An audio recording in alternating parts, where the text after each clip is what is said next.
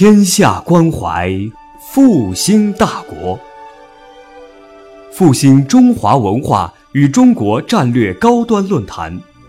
复兴论坛是由兴业全球基金与复旦大学共同发起，兴业全球基金主办的一项高端文化论坛。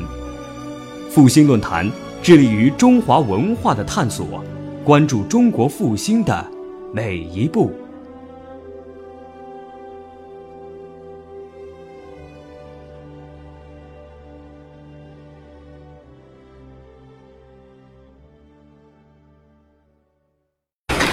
嗯，各位同学，大家好。被主持人这样一介绍，我都紧张起来，好像好像那个感觉这是一个非常呃伟大的有的论坛，可是我好像没打算 讲的这么的那个高深啊哦。那因为我主要是带着帅哥美女来宣传的，所以比较像是歌友会这样。对，那嗯，其实《南柯梦》呃是一出特殊的制作啦，因为呃。因为很多很特殊的原因，所以它其实，在百年来几乎没有被完整的重现在当代的舞台上。那其实没有被重现的原因很多。那譬如有人说很难听啦，或者是剧情很无聊啦、很松散啊，各方面对。那可是很特殊的是，其实刚刚从主持人的介绍听到，呃，《南柯梦》其实是一出很奇怪的作品，对不对？就说一般，一般像我们这小生一般演的角色，全都是不是，不是像刘梦梅那种，你知道痴情的，呃，要不然就是要演伟人，就是都是要很了不起的角色，很痴情的，很怎么样的，然后忠孝节义。可是这个《南柯梦》里头男主角根本就是个，呃，怎么说，是一个醉汉，是一个一一事无成，不能说一事无成了，反正就是落魄的醉汉，他就是。呃，不小心被挑进蚂蚁国做了驸马，然后这叫以妻为贵，享尽荣华富贵这样。他不是个很典型的昆曲的角色，那也或许这个是跟大家印象中的呃昆曲的角色呃很不一样。然后当然还有很多行当上的这个问题哦，所以待会两位演员会再跟大家讲。那今天我们跟大家介绍分几个部分啦。嗯，我们会跟大家讲一下这个《南柯梦》的剧情嘛，哈，因为毕竟是一个比较特殊的本子，所以我们我们就把我们很认真，我们就把那个演出的漂亮的剧照呢，呃，依照这个剧情的结构把它排出来，所以我们会等一下会一边看照片，因为一边跟大家介绍呃《南柯梦》的剧情啊。那《南柯梦》剧情介绍完了之后呢，我们会让呃女主角跟大家呃讲一下她演这个戏的心路历程，然后。大家众所期待的这个歌友会，就是两位主演呢会会唱一段他们在里头的呃，是算缠绵吗？还是没有没有那么缠绵？缠绵的是在下半的那个呃，我们说著名的四 P 四四 P，哎，这边用的语言不知道跟台湾一不一样，反正 反正就是是在是在下本，然后可是在上本的这个他们。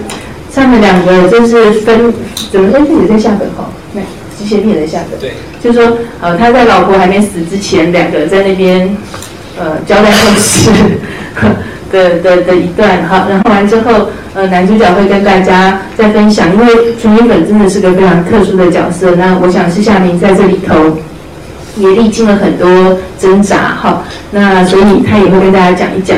然后我们再跟大家介绍，因为。呃，我们虽然是像我自己是完全不懂昆曲的的的，也不是像你们可以在一个非常有昆曲底蕴的土地上长大哈，然后有很多传统戏曲，真的是很专业、很棒的这个这个这个可以浸淫在这样子的文化中。我们在台湾其实基本上，呃，我我们很少可以看到昆曲啊，所以我基本上就是个不懂昆曲的的的门外的的，也不能汉的，汉是哪个？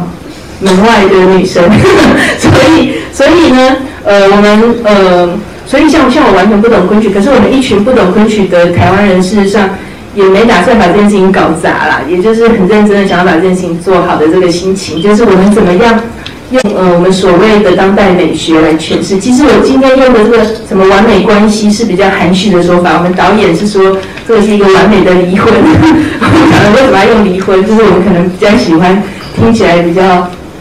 比较戏剧性一点啊。那然后所以这整整件的整个介绍会大概是这样子。那那之后大家有任何的问题都随时可以提出来。那当然更欢迎大家三月十四、十五，就是礼拜的时候，可以到呃东方剧院看这个很特殊的的合作的一个作品了。好，那嗯好。打造传统与当代美学的完美新关系，这的确是说是两岸精英，诶，精英就是你知道广告用语啦。是 好，那我们就是呃呃跨海打造，这都是真的。就是说我们怎么样怎么样用我们的当代性来诠释，诶。我其实，在复旦大学讲话有点害怕，因为我怕，譬如我一讲当代性，一讲什么，然后就会觉得，就会觉得大家说，呃，会有一种要被踢馆的感觉，所以我就很害怕。呃，所以，嗯，基本上我是门外门外汉，所以如果大家那个有什么问题，或者我讲的不够专业的话，真的请大家多多包涵。毕竟我今天坐着飞机赶过来讲这一场，这样，所以很有诚意。所以如果如果的个人的这个底蕴或者是专业不足的话，真的还请大家多多包涵哦。好那我们现在就来看南柯梦的照片了哈。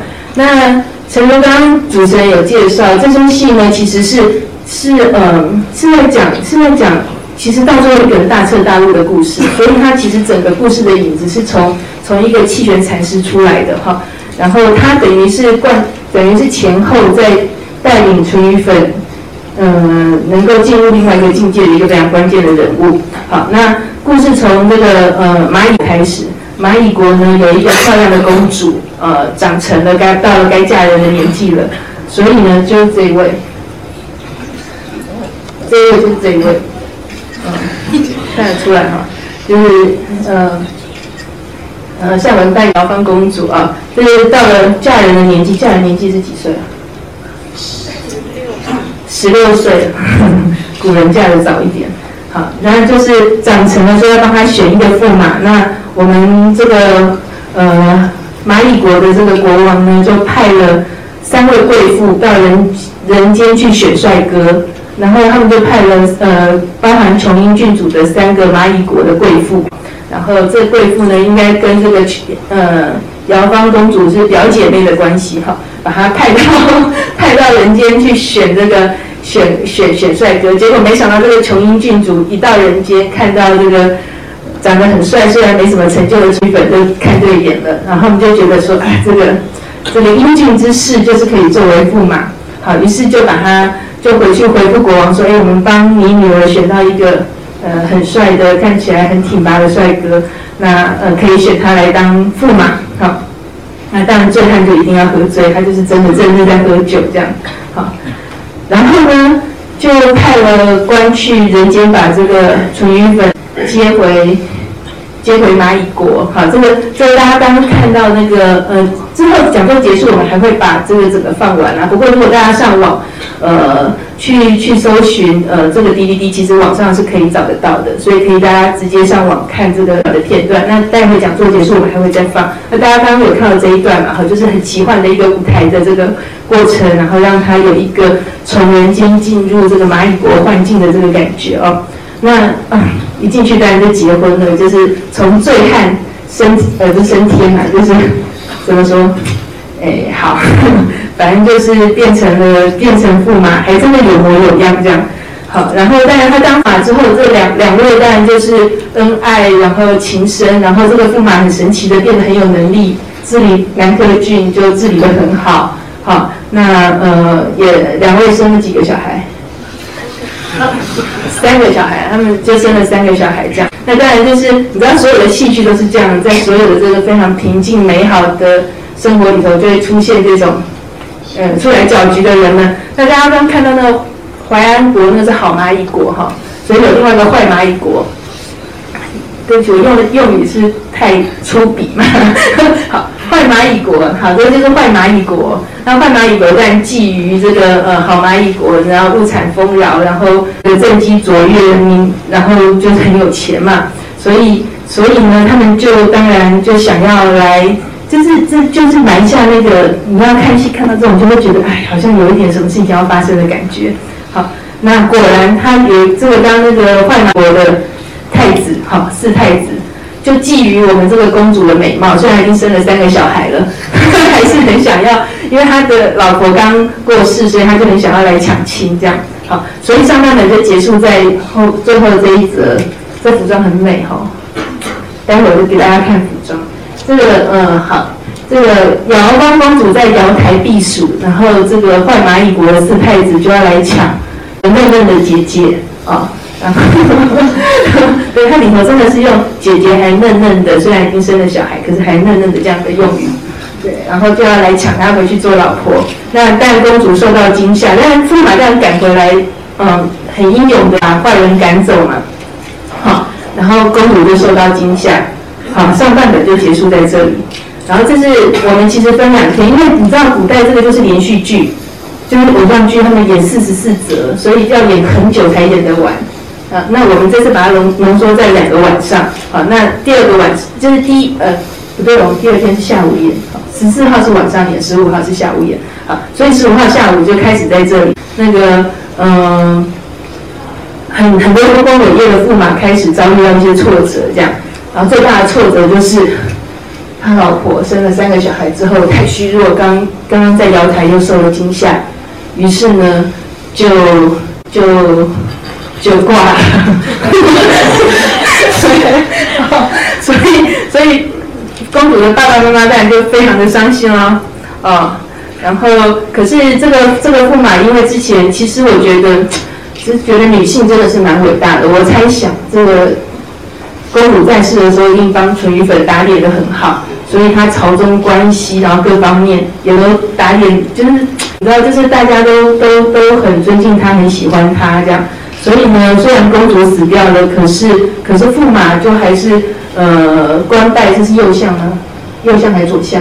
右相。右相，好，就是左左左相。左相。右相。哦，左相左相。你累了？他们也从南京今天下午才赶过来的，对。所以好，这个左相呢，他等于是权倾一时，所以朝朝中所有的人也都也都也都会巴结他这样。那大家可以想象。一个年轻老婆过世的帅哥会发生什么事？所以当然就，而且之前那个贵妇们去人间选他的时候，就已经埋下了那个情愫，这样，所以啊，对，我们就贵妇们就出现了这样啊，我不知道为什么这么多寡居的贵妇哈，对，反正在戏里头，他们就是寡居的贵妇们这样，哈，都是皇亲国戚。当然，嗯，这个这个还蛮经典的，你知道吗？我觉得我看了这个戏，我才知道古人比我们都大胆太多了。他们如果这个东西在台湾都，呃，不在在现代，不管是大陆还是台湾，应该都是会禁播的之类的。真的，就是你知道，而且唱里头的词之香艳大胆哦，真的。汤显祖我们没改哦，那我们有删，我们没加东西哦，就搞不好掉的更。对，好，然后这这就是，这就是，其实这一出戏，呃，这一场戏叫蝶戏，它非常的好看。好，那我想一般传统戏曲，即使即使汤显祖他们当年有演，四百年前的明代的时候有演，现在也没有人敢演，知道反倒是这样，所以我们真的恢复了传统。然后呢，好，那他就是就是又又，你知道刚刚大家看到驸马穿的那个是孔雀装嘛？我们那个都是新设计的衣服，只是在彰显说这个人多嚣张啊！好，就是你看他又有权利，然后又又这么多女生喜欢他，又长得帅，好，所以呢，那当然就一定要被嫉妒，一定要被谗言喽，好，所以这个右相呢，当然就要来那个国王旁边嚼舌根，那国王当然也就听他的，所以于是我们的帅哥就被贬回人间，然后一贬回人间才发现，才发现他原本。嗯，是他被带进蚂蚁国之前，他当然是做梦坠入梦乡嘛。他这一场只是梦醒，梦醒这中间经过了二十年，可是这二十年他睡着之前的那一盏茶还是温的，好，也就是说似乎就过了二十年。那这其实是很特殊的一个本质，因为他正在告诉我们什么叫做无常，什么叫做是空啊。好，这其实有很多，不管是佛学或哲学的道理在里面。好，所以呢，呃，从一根醒来了，发现他这二十年，呃，那个那个茶还是温的。然后他去找他那个呃，就是他发现了他其实这二十年的那个地方其实就是个蚂蚁窝，好，然后那个蚂蚁窝里头，他可以认出来两只，譬如说特别大的蚂蚁，就是他的岳父岳母嘛，哈，然后譬如说有一个小土丘，哎，那就是他老婆的坟啊，好，就类似这样，就是辨识出来之后，在这个过程里头突然下一场大雨。蚂蚁窝整个被冲走了，也就是说，他的岳父岳母还有一国的贵妇们全都没了，啊，全都是被大雨抓，然后就就就就都不见了。于是他还是觉得这二十年的情分，他想要求助。一开始我们看到那个气泉禅师来超度蚂蚁国的这个众生，这样，好，所以就接下来就进入最后一场戏，叫做情境，哦，然后就有一个超度的这个过程。那结果。呃，里头我觉得有一些话都好经典哦，譬如说，譬如说禅师在呃在在问他说，哎，你还对这个对这些蚂蚁有情吗？他就说，我已经知道他们是蚂蚁，我怎么还会对他们有情？结果呢，在操作的过程里头，这些他过去在蚂蚁国相处的这个人，一个这些人一个一个出来，不是这些人，这些蚂蚁一个一个出来，他就他看到他的老婆呃从从天上出来的时候。他一整个那种、那种、那种执着、那种感情，又全部都浮上来嘛。他虽然嘴上说：“哎，我已经知道他们都是蚂蚁，我对他们怎么可能还会有情？”可是事实上，就是还是有有那种。所以人跟蚂蚁到底是什么区别啊？好，就说这其实这这戏里头讲了很多，虽然是剧情非常的香艳大胆，或者是怎么样，可是或者甚至是荒谬，可是它体现出来的道理却非常的深哦。好，所以好。姚刚公主出来之后，然后他发现自己对对整件事情还是无法割舍，还是很有情。于是禅师出来给他们他们当初那个贵妇给他的这个公主托的一个定情定情之物，原来只是甩怀，嗯，他们说是怀枝跟怀夹子啊，就说根本都是幻象，然后他才到最后才大彻大悟。嘿，这个就是整个《南柯梦天》的剧情，原本有四十四则，可是我们。四十四则应该是代表是二十几个小时的戏啦，啊，可是我们就是在两天的两天，等于合起来不到六小时的过程把它演完，这样。好，那啊，对，好，所以，哎，对，因为我我本来是以为我们会这样子三个人对着大家一直聊天这样，对，可是因为我们只有一支麦克风，所以我们就决定要分开来讲，那不能让我一个人一直讲。所以呢，我们现在呢要欢迎，其实大家可能都在看，看美女来的。那我们来呃欢迎尚文来介绍他在《兰克梦》里面的角色。哇，今天人好多，非常感谢大家能够过来听我们《兰克梦》的呃这样一个讲座。嗯，这次呢我在《南柯梦》当中饰演的是瑶芳公主，呃。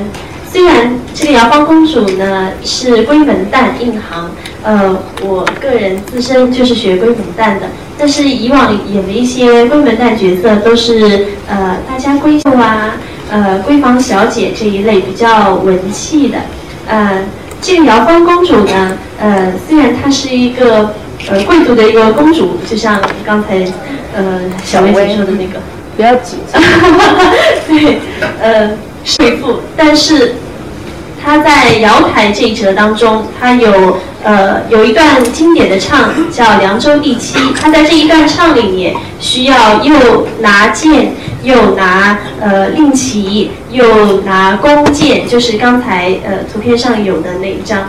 嗯，其实平时在舞台上我一直都是以水袖为主的，然后这次在舞台上要我呃拿一些呃。这些道具，呃，对我来说还是有挑战。嗯，怎么说？嗯，平时就是经常练这一段，去攻破这一段。呃，就是虽然你拿一个东西看上去很简单，但是你骨子里面的镜头不是说你练一天两天就就能让观众看得很舒服的。嗯，还有最后一场的那个耍绸子，呃，也是我。突然想到，因为我小时候在学校的时候学过一则《天女散花》，我就觉得这个情境最后它已经成仙了，出来是不是应该有些仙气？所以，呃，我就想到把以往学的那个《天女散花》的绸子用在这个上面，啊、这样子就不会显得瑶芳公主最后升仙的那几段唱太干，而且呢又有那个人人天，就是地上和天上的一个一个空灵感，一个呃距离感。呃，所以最后也选择给自己再增大压力，还要再恢复练习这个耍绸子这一关。呃，怎么说？其实这个角色对我来说还是有有挑战的。呃，但是我个人还是非常喜欢这个角色，因为呃，不同的感觉嘛，呃，不同的闺门旦，不同的感觉。嗯，那嗯，因为待会你你们要唱一段这个《集贤兵》嘛，那你要不要跟大家介绍一下这段《集贤兵》的背景？哦对，好对，呃就说在什么样的状况下唱这一段，然后这一段大家听的时候可以注意些什么？嗯，这个《集贤兵》呃是是一段昆曲非常好听的一段曲牌，在《牡丹亭》当中也有一段《集贤兵》，呃，《南柯梦》当中也有一段《集贤兵》，它们相同之处就是都在主人公快要死之前唱的这这一段，呃所以《集贤兵》是快要死之前专场，呃，好像我接触到的都是哦都是，哦。嗯，对。但是呢，他的感情完全两样的，因为像我演到杜丽娘的时候，她是有一种 对爱情的一种向往，呃，觉得死并不可怕，并不痛苦，而是另外一种意义上的重生。所以在唱这段《集贤兵》的时候，带有嗯、呃就是对爱情的一种幻想，然后呃脑子里还是沉醉在他的那个梦境当中的一种感觉去唱，并没有觉得很痛苦。但是在瑶芳公主这一段极限兵当中，呃，就体现出来有很多的不舍，而是呃不停的在跟这个驸马在交代他的身后之事，然后很放心不下他的呃他一个人死了以后，驸马一个人在朝中这些状况，所以呢，呃是很不舍离别的这样一个情感。呃，这就是和呃杜丽娘最大的区别。呃，但是呢，演员在把握当中，因为都是关门旦，不会有太大的呃痕迹。呃，主要是在情感上面，还有在呃声腔上面会有区别。呃，在杜丽娘唱这段《极限兵》的时候呢，大多以气声为主。嗯，因为呃，但是主要是在这一段呃南柯梦中的集贤兵呢，他有很多的事情要交代，又有不舍，所以他唱的时候要比杜丽娘更要有力道，每一啊又要体现出他呃快离开人世的那种感觉，又要唱出他呃每一字都要交代的很清楚，所以用气和你的声音的宽度上面就有区别。姚芳主这个时候已经是呃几个孩子的妈妈了，所以在年龄上面的那种那种感觉，也要用声音去把它区分开。嗯，那我们是不是要听他们来唱这段《极限兵》？呃，先唱可以吗？嗯，就是说，那就站稍微前面一点点，有有伴奏，我有那个《极限兵》，就是我们录的那个音乐。好，吧，前点。因为中间跟你念白什么会不好听，我没有很没有没有，就是我们已经把哦，好好好。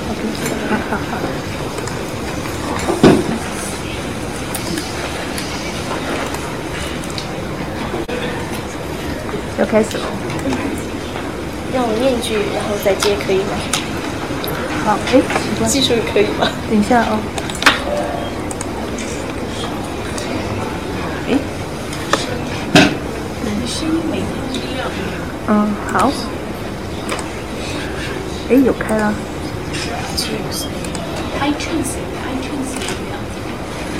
哦，好，有道理，真的哎。嗯？等一下，不是还是没声音哎。刚刚右下角有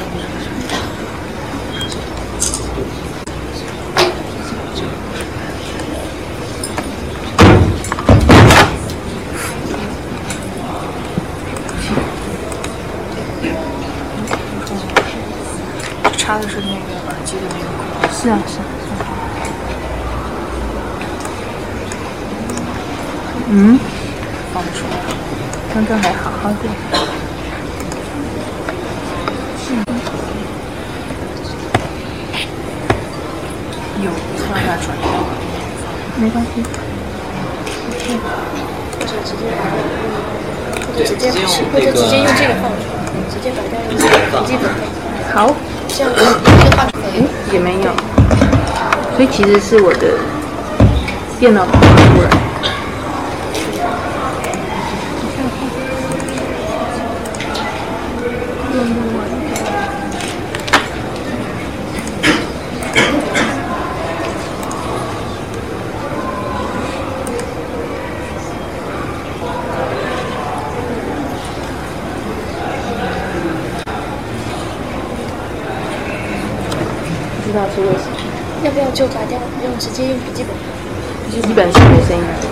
声音嗯。那那我们就清唱吧。嗯。哎可是刚刚测试都好好。嗯。那我们就清唱一段呃这些病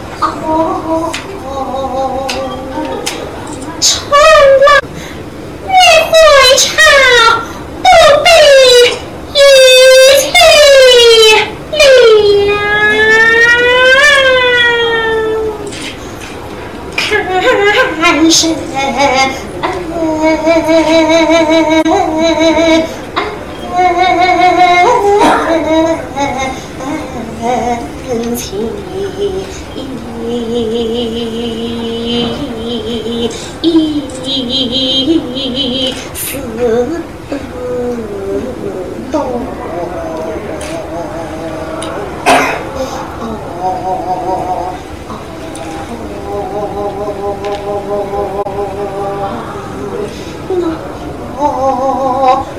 好似黑。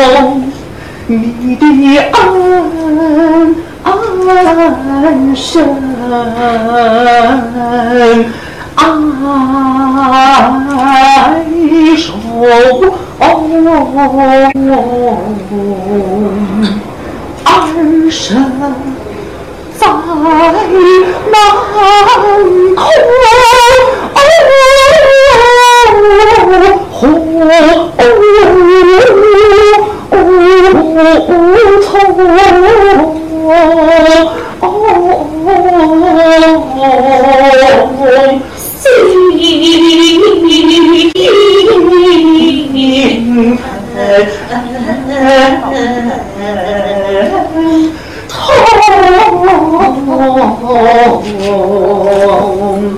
中中原地走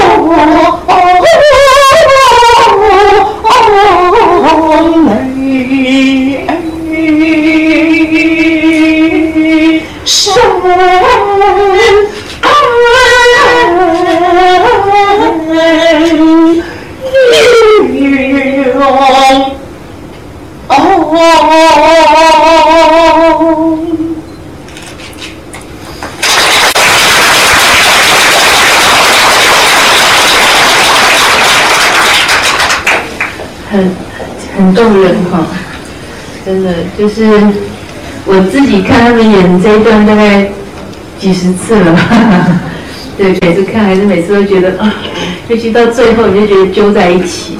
可是他很快，你知道一回巢，这边还在这边交代，这样一回巢就，所以男男人哈，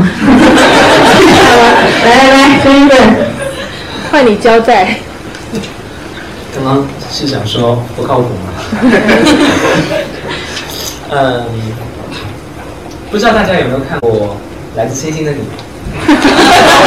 有没有觉得陈玉粉听呃刚刚小薇这样一说的话，很像都教授，像是你有看哦？你有时间看？我没有看啊，嗯，我其实是我还想说你很忙不是吗？我是大概的耳濡目染，因为周围的女生都在说嘛，都都在都在说都教授怎么怎么怎么超能力，怎么怎么帅，然后我就想说，其实陈玉粉跟都教授有有有有同样的相同之处吧。首先，他们都不是蚂蚁国的，呃呃，就是说就是外本来物种，本地物种，就属于是属于是那个那个那个侵入物种啊。嗯，呃，然后他一进去以后，呃，在在在人类社会当中，其实混得很差的。他呃嗜酒，然后呃一开始还有一个有一个小官做做，然后后来因为呃误喝酒误事，然后官也被罢免了，然后回家去以后就天天的醉酒，呃看到了美女之后，也就是天天、呃就就就一直一直想着美女，借酒浇愁，又见不到美女了，呃然后一到了蚂蚁国以后，他的身份发生了改变，文能做太守，然后武又能够打得退这个谭罗斯太子，就很神奇。对啊，一下子就变成了一个超人的形象。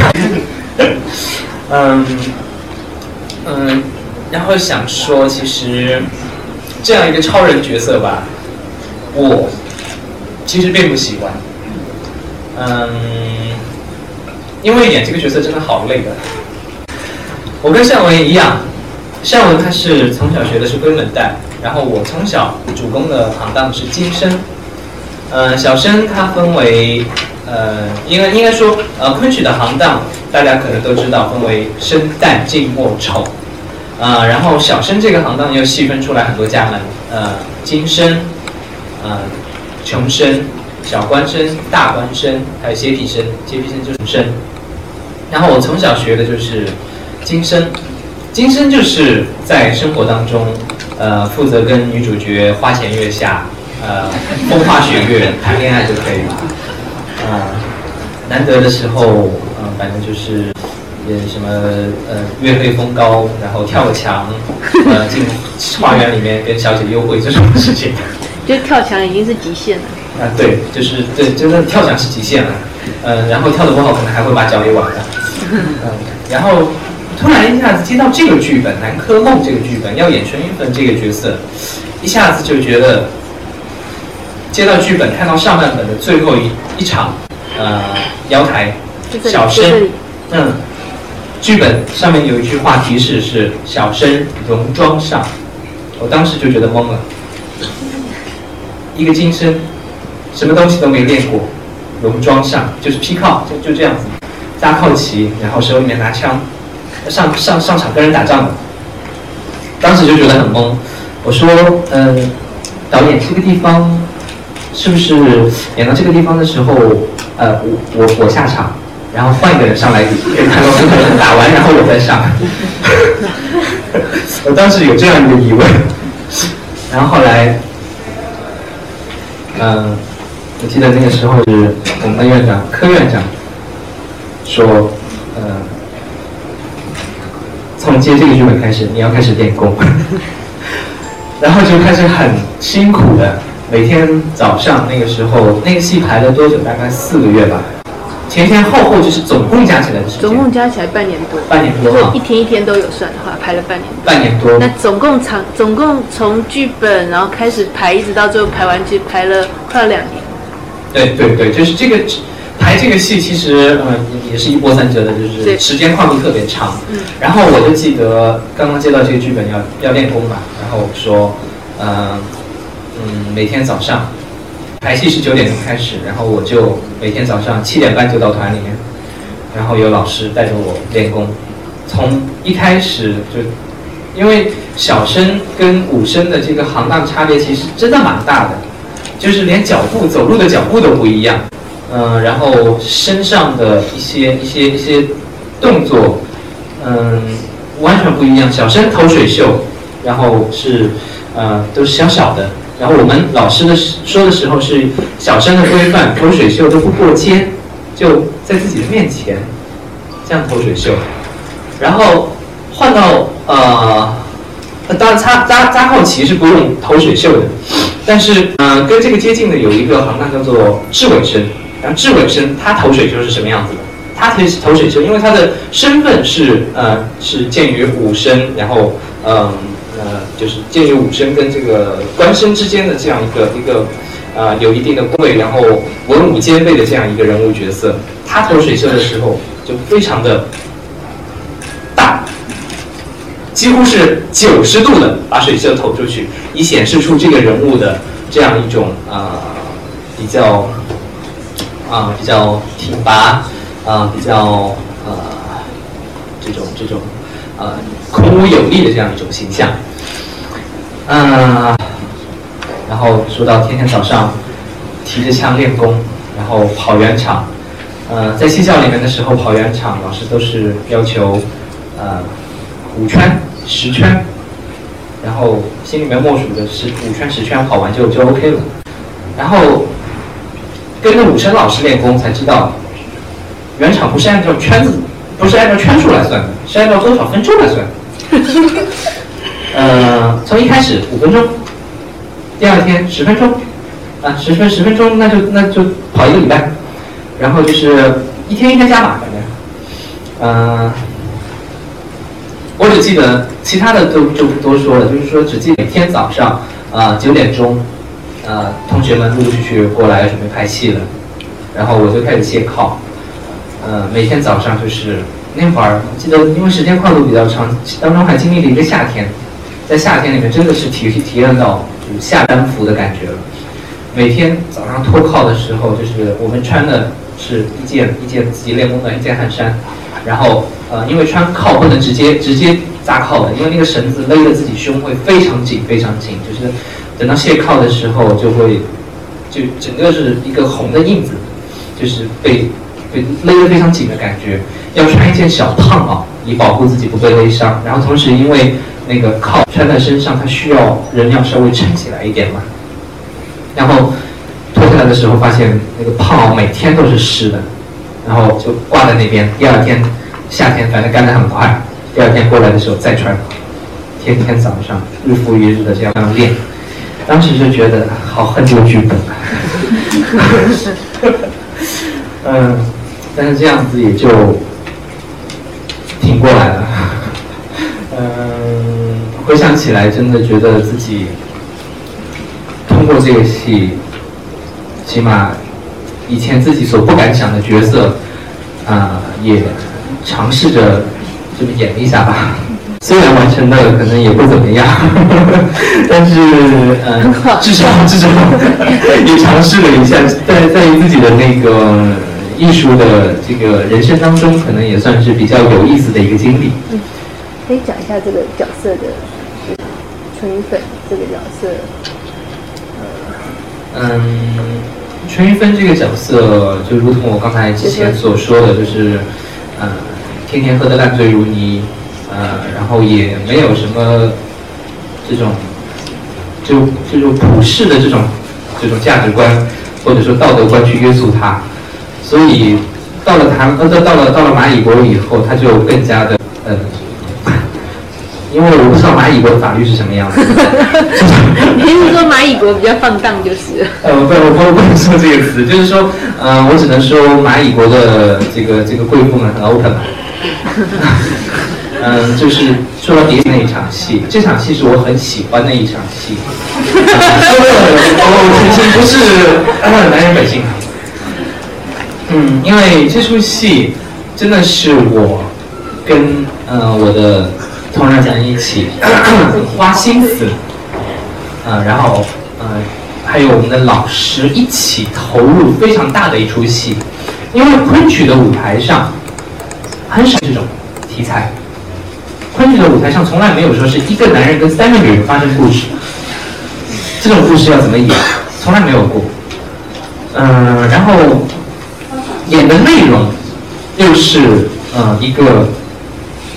即使是当代来说，都是觉得觉得会一听以后面红耳赤的这样一个题材，嗯，然后当时就觉得这戏怎么演？跟一样的，就是接到剧本以后，第一个反应就是这个戏该怎么演？因为昆曲当中，因为我们排戏的时候都是一种，呃，以前我们学过什么戏，我们现在接到一个剧本之后，我们拿以前学过的东西，这个叫做城市的城市化，城市化的东西把它剥下来以后，再重新的组织呃城市化的呃肢体语言，把它揉到一起以后，这种变变新戏的形式，往往都是这样子的。但是昆曲的历史上没有见过这种戏，我们就没得套用了。于是我们很头疼。然后我们的导演王家明导演，呃，又是另外一个不懂戏的人。呃 不不不不不这么说，不不不，就是他是一个呃现代剧场导演，他以前也从来没有接触过昆曲的呃这种这种这种表现形式吧，城市化的表现形式。呃，也许用大剧场的语言去排这段戏，可能会觉得很方便。起码，呃，一些肢体语言可以用现代的、现代化的一些肢体语言可以去表现。嗯，但是不行。昆曲的呃意蕴，啊，你即使看到它的词是非常的香艳。但是它在舞台上绝对不能出现，呃，很露骨的这种内容，就肢体语言不能出现很露骨的内容。嗯，于是我们在排戏的时候真的是可以算思苦想，然后反复推敲，然后被导演也被 pass 了 n 多遍，嗯，一直在背回炉重造这段戏，然后甚至就是这段戏我们在临演之前都一直在改。就一直都没有觉得这个是最终好的方案，嗯，当然，我觉得现在这段戏大家可以期待。如果呃大家决定来看来看的话，可以期待，因为我觉得至少在我这样一个昆曲从业者来说，啊，我觉得还蛮有自信，可以算是一段，嗯，我不知道用这个词妥不妥当，色而不淫。我因为因为毕竟我，呃，跟这个复旦学子们，呃，这个这个相比，学历真的是很低很低，我才只是中专学历而已，呃，所以说我的我的一些语言表述可能不太不太妥当，抱歉。嗯，嗯，谢谢大家，谢谢大家。嗯，其他的可以，嗯，有。你先。其实因为呃，我看小明从一开始排一直排到最后啊，我大概我自其实自己真的蛮感动的，就是刚刚讲呃，他没有扎过靠，然后扎靠这些其实是身体上的的一些呃表现的部分，那当然靠苦练就可以有一些呃基本的成果。可是其实最让我感动的是他整个人的变化。我记得小明跟我说过了，就是说他一开始当然就是很排斥这个角色，因为平常都是演痴情的人嘛，然后怎么会突然演一个，是不能说是淫虫，可是就是，就是其实我就说他他其实真的是这么没成就，然后然后一路这样子，就不是一个很积极的，不是我们说积极的、努力的向上的一个人的这个典范哈。那要演一个这样的人，然后要在舞上表现他，其实这真的要有很多挣扎的。就是就一个原本都是演那个那痴情的这样的角色，对，所以可是其实呃到最后我们其实就发现，这不过就是一个普通人啊，好，所有人在面对该挣扎，然后所有荣华富贵呃女色送上门的时候，这就是一个正常人会有的反应啊。所以换过转转转个念头来看。这就是一个，它真的是很当代的一个剧本，因为楚云本这个角色从头到尾不像不像呃传统上，譬如说大家看《牡丹亭》哈，男女主角肯定爱，这个主轴很清楚的。可是，在《南柯梦》里面，从头到尾楚云本都在，可是他都是配角，在在每一个戏里头，他都是帮衬的角色，他都不是那个最主要的角色哦。所以他他其实是从头贯穿到尾的一个大配角，他就很像是那个佛珠里面的那条线而已。对，所以这个这个本从当然是古代本，可是就我们呃，我们从当代剧场的角角度来看，它又这么的当代，好，它非常的特殊。那所以我是自己其实看施夏明一直演到最后，一开始其实大家都。我觉得这出戏所有可能包含像我们在内，大家在参与的过程里头都有很多很多的挣扎，然后也当然发生了很多排斥，然后又必须要重新接纳它，硬着头皮去把它演出来，然后再一直不断的进步的这个过程。所以对我们来，对他们来讲，这可能是一个很特殊、很特殊的经验吧。那小明到最后，我记得我们整个戏好不容易揉出来，就是说，当他在片段片段演的时候，你感觉不到这个角色的精神。可是当他每天，我们在到最后是连排的一段，每天从头到尾，那个呃，只要演一次，呃，实际上你就要经历一次纯鱼粉的一生，大家可以想象，就是说，因为这出戏就是就是男主角的一生嘛，那我们每整排一次，他就要经历他一生的时候，他就特别能体悟这个角色其实从头到尾是经历了一个什么样的，跟我们所有人一样，会面对不管是荣华富贵、道德各方面的挣扎。他也没有做坏事，可是事情就是这样子的发生在他身上，哦，所以这其实是，所以其实汤显祖的这一这个本子其实写的就是，就是一个人哦，好，对，所以我觉得这也是我们可以从另外一个角度来看待呃出戏的部分。那嗯，所以我要从制作的角度来跟各位分享，就是说，嗯，我们怎么看待《南柯梦》这个戏哦？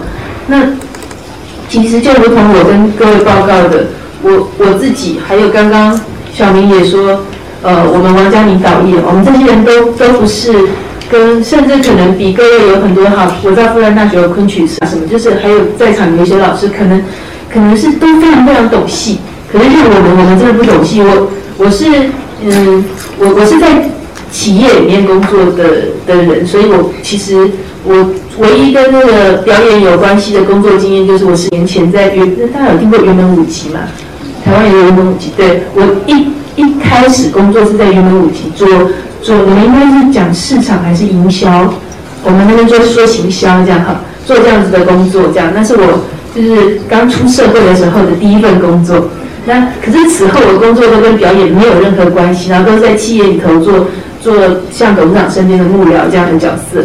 那我们董事长就是个昆曲迷，呃，我们董事长陈先，他在十几年前就投资做了另外一个，在大家知道《牡丹亭》嘛，就是白先勇先生的《牡丹亭》，在那之前就跟呃苏州昆剧院合作了长生殿，然后是跟叶景天合作的，大家知道叶景天哦，好，所以呢这是另外一出大戏这样。那所以我老板是个昆曲迷，然后他决定要做《南柯梦》，那那我我就会派来。呃，做男科梦，所以我做那个制作人是做的非常非常的心虚，因 为因为我们完全不懂昆曲，然后更扯的是我们导演也不懂昆曲，所以很妙，对不对？所以，所以我们这些不懂昆曲的人，可是我们其实，我们其实对昆曲，我不晓得，大家在看，我不知道大家是不是喜欢看演出的人啊？像我自己看很多当代剧场，看很多舞蹈，然后也看过昆曲，那有一种会被打到的感觉。我就有一次被昆曲打到，就是我刚开始帮这个老板工作的时候，他说我戏票，他想说老板送我不去不行。然后那个时候呢是上昆的蔡志仁老师演的《长生殿》，然后他，呃，因为因为因为董事长送我四天的票，我就问董事长说，董事长可不可以不要看四天？如果只有一天的时间，我一定要看哪哪一场？董事长叫我去看哭相的那一天。好，然后。我就在台北的国家剧院里头看蔡志仁老师演相，蔡志仁老师一讲妃子啊，那个叫出来，我眼泪都流出来了。我想说，哇，这什么东西啊？就是真的，你知道被打到的那种感觉，真的很猛哎。就是这样，那那你就知道说，其实那昆曲是这么古老的东西，可是它穿越时代到这里，到当代的剧场里头，它可以这样打动人。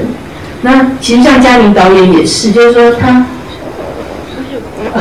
他某一次，呃，他他也是有一次上昆，呃的老师们，呃访问台湾的时候，那时候他也是才才大学，然后什么都不懂，去看了上昆的演出，然后之后就觉得哇，这个表演形式太恐怖了。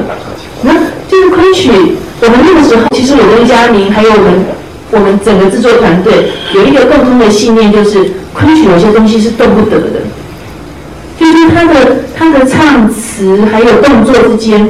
我不晓得那是什么，我毕竟还是门外汉。可是他们有个很特殊的结合，他真的就会可以把人打到。就是当演员到了那样子的层次，然后结合这个表演的形式，再加上唱词，所以我很难相信当代的人会写出跟汤显祖一样好的本子，因为那个曲牌、那个对词的那个底蕴，真的不是我们现在的人可以去比拟的。所以，所以有些东西我们动都不敢动。所以一开始我们就秉持着企业在做的精神，好，来来讨论我们怎么怎么做这个戏。那。呃，我们也给自己定了很清楚的策略目标，所以这可能是南歌梦跟其他昆曲的制作有很多不一样的地方，因为它是个两岸的跨海的制作，同时也是其实是一个一个企业啊想要做的作品，好，那所以我们其实在里头导入的一些想法会比较不一样，因为我们就很清楚我们做这个戏的目的是什么。我们懂，我们老板交代我的几件事情，第一个，这个戏希望能够为昆曲带来新的观众。好，那这个就已经是一个很大的目标了嘛，哈。第二个，呃，他希望能够让台湾的剧场的制作团队有能力，可以帮昆曲做作品，就是在呃舞美这个方面可以做昆曲的作品。好，所以我们整个的制作团队全都是台湾的制作团队，那也都是非常优秀的一些剧场的精英这样。然后第三个，这个戏要好看，所以有这样来的？对。可是当天我们其实三个目标都都有达到，因为在台北国家戏剧院演的时候，那国家戏剧院是一千四百个位置，四天都是满的，满到最后一天我要进剧场的时候，外面大排长龙，然后你就听到里头卖票的小姐对着外面喊说：“如果说买今天来看到的可以不用排了，今天票都是卖完了。”哇，感觉好爽啊！就就是这样子的感觉。那那我们其实台北看昆曲的观众不多的，传统曲的观众大概不到五百人。就说如果就是传统的戏来演的话，顶多就是五百个观众。可是你知道，我们一千四百个位置卖了四天，那当然很多人是看上下的，所以我们其实至少有那，所以那那那真的是很不同的一件事情。那所以我们在整件事情，呃，我们秉持的想法就是，我们真的觉得昆曲是一个是一个嗯，那养之无高，就是。我们有些东西绝对不能去破坏的事情，就是破一动了就伤筋动骨。那这里头包含了很多。那呃，我现在从这个是舞台来跟各位说起哦。这个是南通梦的舞台。那呃，大家知道呃传统戏曲有一桌二椅这样子的这样的形式哈。那可是传统的戏台跟现代的当代的大剧场毕竟很不一样。当代镜框式的舞台，那剧剧院动辄是一千两千个位置，所以它舞台很大，是传统舞台可能要大多少倍？所以在这样的状态下，如何让观众能够聚焦在舞台上的表演？就是，但有些有些有些老师可能坚持说，这个绝对是，然后，就是维持传统的形式，什么都不要加。可是我们觉得，其实因应时代的转变，我们希望能够维持一桌二椅的精神。一桌二椅的精神是什么？它是某种协议，为昆曲。保留最大的想象空间的一种一种一种方式，决定不用任何具象的东西去破坏观众对于舞台的想象，可是同时又设计出能够把这个观众视线框在一个一个呃空间内的这样子的舞台。那大家看到这个舞台呢，其实它背后是用木桩跟纸，它是用纸糊出来的，所以它可以透光哈。所以，因为我们想说蚂蚁反正是爬在树上，那纸跟树有点呼应，反正其实我们想很多啦。然后，好，这个是一开始这个气源禅师的这个场景哈。那所以所有的舞台它都是抽象的，它让你看不出是什么东西。可是我们就希望能够维持住这个舞台的想象的空间。那我大家看到那些木桩，它木桩呢其实是每一根都可以独立升降，其实我们用了很高的科技在处理这件事情哈。所以大家刚刚看到木木。那个入梦的那个场景，它所有所有木桩都会开始变化，好，那就营造出一种从人间进入呃异国的这样的梦幻的这种感觉。所以借由现代舞台的技术，呃，现代的灯光的技术去处理，让观众还是维持最大的想象的空间。可是同时，因为他们在这么大的剧场，而且都是可能像这次在东艺也是，都是最大的最好的一些舞台上演出，他必须要有一些东西。才能够让大家对昆曲的这个看待的这个专注力能够能够维持在那边哦。然后而且我们还是六小时的戏，如果从头到尾就一桌一个，大概啊，好，那这个是我们谢幕的时候，我们有特别展示这些木桩能够用什么样的方式表演。啊，所以它因为每一个都是可以有益升降的，呃，再配合后面，呃，可以把整个的呃墙又都拉开，把整个空景呈现出来哈。所以是南柯梦的舞台。那也是因为我们觉得传统上它有一些最主要呃最主要的精神，就是那个写意跟那个想象空间如何的去处理跟维持。那另外是服装的部分，嗯，服装其实是南柯梦很大的亮点。我们还有另外一场服装的讲座嘛，哈。对，三月八号。三月八号在东艺嘛，哈。那这个服装设计师呢？刚刚大家看那个舞台设计师，其实也是台湾最棒的舞台设计师了。他叫黄怡如，他是呃，我看他这里有一个绘本画家叫吉米，吉米在全世界的展都是他做的。然后，然后像他帮 LV，像之前台湾的这个中正纪念堂 LV 办一个很大的秀，把中正纪念堂都投影这样，那个都是黄怡如的作品。所以他是在舞台设计上是非常顶尖的一个舞台设计师。那服装设计师是赖宣吴。他是呃徐克的电影《龙门飞甲》的服装设计，那个服装设计得了呃亚洲电影大奖的最佳服装设计，好，所以其实是是呃一时之选。虽然他们平常都在幕后，可是这些团队都非常的厉害。那他在东艺的演讲，我呃非常推荐大家，因为现在大家看到这些画面，到时候他会有很多备于这个的。这个呃的讯息，告诉大家每一套服装是怎么被完成的，那个非常非常的精彩。我我我有听过他他讲这个服装的制作过程，非常的好看。那服装也是另外一件，就是就是我们以前都不知道，像我们这种不懂昆曲的，完全不知道说服装对演员的表演会有这么大的这么大的影响。就就连譬如说，就连衣服，它不可以，你知道，就花不能通通绣在哪里，因为这样的话，他手的。举起来的，或者是那个抛起来动作，什么会受到影响？它也不能不平衡啊，什么？所以其实服装的那个的要做的事情好多，然后它的量也完全，呃，其实现在看很多当代的这个过去的演出，服装这方面其实都都改得很厉害。可是它其实是非常影响表演的一件事情。所以对我们来讲，我们绝对呃不去不去让演员的表演会造成任何不便，所以我们决定服装的形式。整个的沿用这个传统的形式，可是既然沿用传统形式，怎么给它一个新的风貌？所以图案其实是全新的。所以这个图案设计师很可爱哦。他说，他就想象，因为如果他还是绣龙绣凤，因为你知道大家国王王后穿他绣，这样不是很奇怪吗？因为蚂蚁哪有龙凤啊？嗯，他说蚂蚁不是，他说因为我们正在苏州剧剧装厂中，他就在苏州走，从这个园林。蚂蚁活在园林里头，他看到的都是小花、小鸟、小鱼啊、石头啊、树啊，哈，所以他就用苏州园林去定出另外一整套关于关会的品级，好，所以大家非常会看到这个很可爱。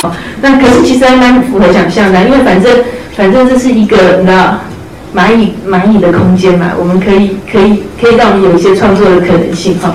那但我们这里被骂了，那不过没关系，他我们就。在那个嗯，他就从呃明代无门画派的画里头，所以这些每个图案都是有根有据的哈，啊，找出这些山水花鸟的图案，然后从他定的品级里头去把这些图案一个一个全部弄出来，这样在人间整个系统是大家看到这个纯银粉在人间是青花瓷的系统，所以只要看到青色、蓝色、灰色这种都是属于在人间的场景，而在蚂蚁国就全都是山水花鸟。在蚂蚁国呢是漆器，所以它是红色的。好，所以我们其实有定出不同的语汇来处理这件事情。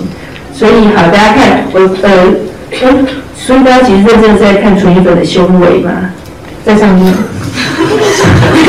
所以嗯，好，那这是呃，他我我我大概只介绍一两套他整个设计的过程哈。所以它这个呃那一套衣服就要被画成，其实这个图像看起来是这样的，可是事实上它是画的跟实实际上做成的一套衣服一模一样大，好，就是用呃用图去把它整个的输出来一模一样大小的图，那实际大小的绣图，然后还有配件，然后呢再让师傅照着这个图一针一线去绣出来。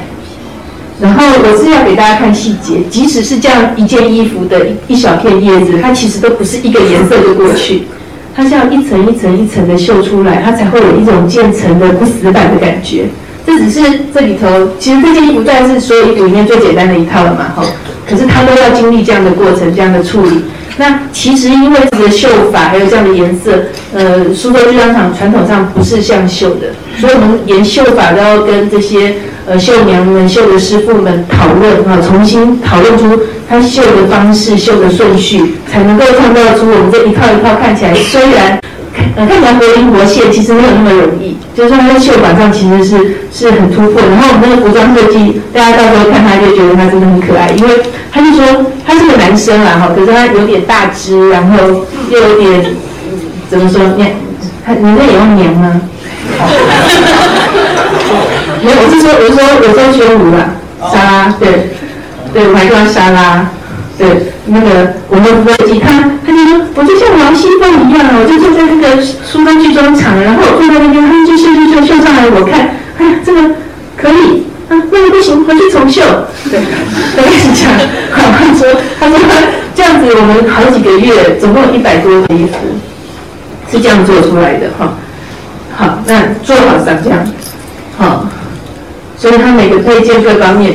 它在规范上完全符合演员的表演的要求，可是，在图案上是全新的。可是因为它的图案来自于呃吴文化派明代的山水，所以大家不觉得它很突兀。可是整个用色，它其实很当代。所以我们试图融合传统的做法，让它有一个从当代美来看，你又不觉得不觉得老气的一个东西。哈，那在舞台上就是这样帅啊。那这是我说整个青花瓷的系统，在人间它就是一个青色蓝色的搭配。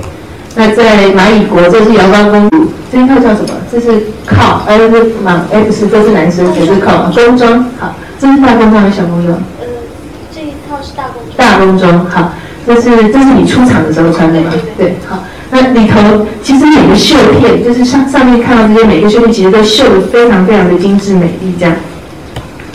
那这些都是在蚂蚁国的，我说这个山水花鸟。那大家看这一套，很洁的衣服，那还特别的让它的，就是百合花吗？对啊，它就是让它能够像鹊桥一样，两边还连起来，这样前后都有连。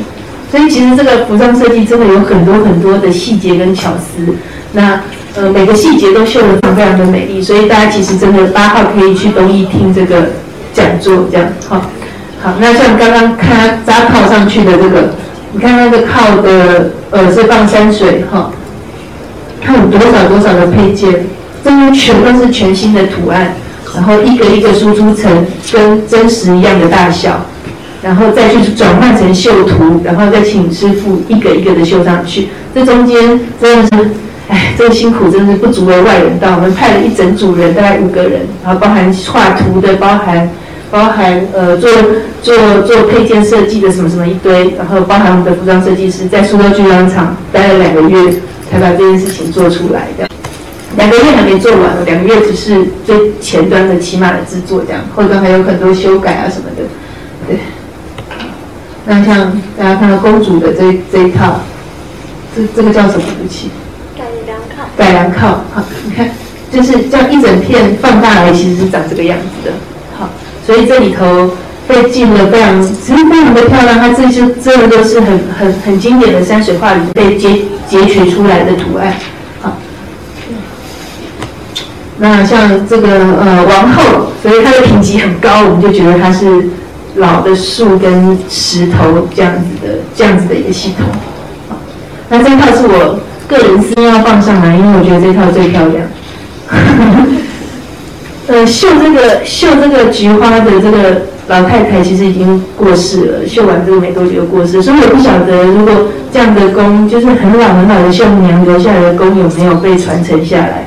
这个菊花每一个细节都好美，这套整个是白色的，可是它的细节的那个那个设计非常的漂亮。然后这个是公主快要死死掉的时候穿的一套衣服，这样对，所以服装上。南方的服装非常的精彩，就是觉得大家如果有机会一定要来剧场看。好，那就是三位贵妇，对，好好玩啊！他们那个昆曲的角色，如果一出门啊，就要披上披风哎，对不对？这是规定嘛，对不对？我们有的时候就傻眼了，因为你知道，就是他们去哪边就要披上什么，去哪边要怎么样，那衣服都有好多套哦。哦，就是在家里要穿那样，出门要穿怎样，他们都有规范的，所以演员就。常常走那个场景也要换衣服啊什么的。哦，你知道这制作成本很高，身为制作人，这真的才刚刚搞出一百多套衣服，对啊，然后这个就是我说的这个坏蚂蚁国的语汇是机器的系统，这样哦，也是即使他们是坏人，我们还是非常认真的做他们的 leasing。对，好，那那这这个是要跟各位介绍说，其实，在台北的时候，我们我们其实在整个演出上也是非常认真的，想要想要传达我们刚刚一直在讲的，什么叫做把传统戏曲给予它当代风貌的这件事情。像我们这个是在台北街头的布旗，南科梦宣传的布旗，那个时候是十月份的演出，呃，大概很少很少传统戏曲会用黑色这样做底色，然后用这样子的视觉系统去跟观众沟嘛，哈。可是那两三个月，南通梦的主视觉就是这个，所以我们其实正在试图吸引的是他可能对呃传统戏曲有一点兴趣，可是会觉得说，哎，这个东西是我们现在年轻人看的吗？哈。有这样的心情，这些对剧场有兴趣的年轻人吸引他们来看昆曲，所以它整个语汇其实非常当代。然后像大家看到的这下面的这个是在呃大家知道台北有很有名的书店叫成品嘛，好，我们在成品书店的灯箱，哈，都是都是用这样子的呃的系统去沟通。然后我们走的通路也都是一些不是传统戏曲走的通路，然后上的广告，我们甚至在台北爱乐广播电台包了一整年的每个礼拜天晚上的节目。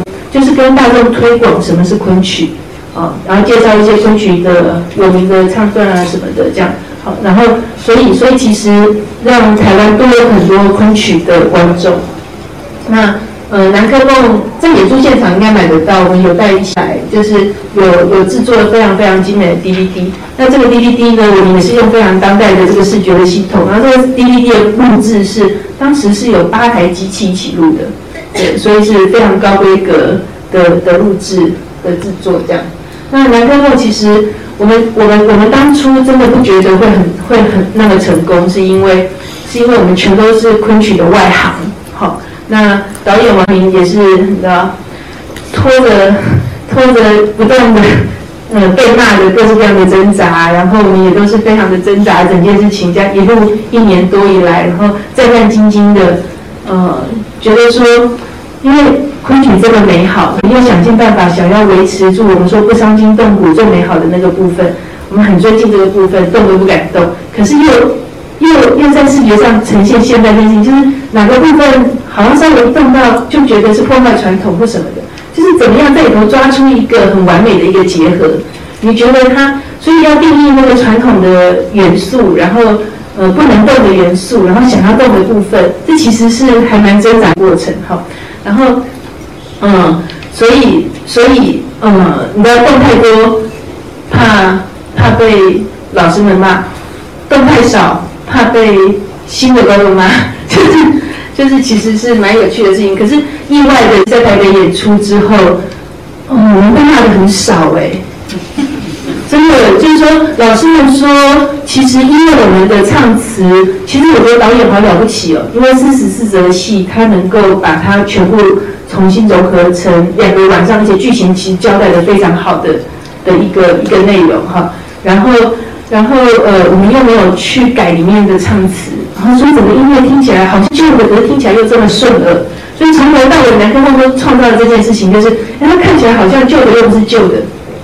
看起来好像是新的，可是怎么都还是蛮传统的，好，就是就是那个很暧昧的感觉，好，所以让让男观众来，呃，老师们也喜欢，然后新的观众，我们收到最多，你知道，我演出后收到好多好多问卷，因为我们有发问卷嘛，最多的回馈是那种第一次看昆曲的观众跟我们讲说，原来昆曲这么好看，哦，那那真的是我们其实我们知道说，我们一开始设定的三个目标其实都达到了，哦。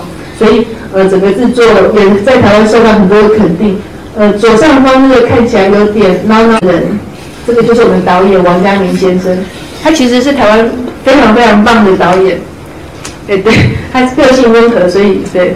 然后他他呃，他其实，在台湾，在我们有一个很重要的表演艺术奖，叫做台新艺术奖。呃，就是台新艺术奖的百万的首奖的得主，好，然后他也被提名了好几次，所以他其实是台湾新生代最棒的导演，这样，所以他呃，我们这次南科梦又又获得二零一二年台湾的十大表演艺术，所以其实那就是听起来好像不难，可事实上一年台湾的新的作品有五百个，所以要在五百个作品里头得到前十，也算是很不错的啦哈。然后呃，我们董事这个这个看起来年纪有点大的帅哥，其实是我老板哈，就是南科梦真正的投资者。而右边那位女士，就是那个跟他握手的，其实是龙应台。就是嗯，就台湾的，我就知道大家会有反应，我才这张照片。对啊，呃，这个是去年，呃，我们这出戏又被提名了文心奖。文心奖是呃台湾一个很重要的奖，只表扬企业跟企业家，两年才颁一次，然后一年只选出七到八个企业，所以大部分的企业都是捐很多钱，做很多了不起的事情这样。那呃，我们去年就是被。就是我们其实可能是里头花钱最少的，好，然后可是可是做出一个，所以我们董事长在那一年，呃，龙部长颁给他的奖是最佳创意奖，就是觉得能够把传统戏曲带来一个新的面貌，呃，是一件很很很特殊的事情，所以所以是得了文心奖，对，对，他们颁奖你在嘛？对，刚好他们到台北演出，所以也一起参加这个颁奖典礼，这样，嗯，所以对，哎。嗯，对，基本上我是介绍到这里啦。你们两位有没有什么要补充的？对啊，那那那那，请大家可以感对帅哥美女有任何的要求，对，可以。我们接下来会有互动跟提问的时间嘛？那我有准备了一些我的那个，我准备了一些南科梦很精美的明信片，对，然后还有一些嗯，这个是。这个是小的南科梦的介绍本，虽然是小小的，可是里头非常的漂亮，有很多漂亮的照片。好，所以大家待会有提问题的，我们就是打算可以赠送 这个。还有那个十个交给主办单位好了。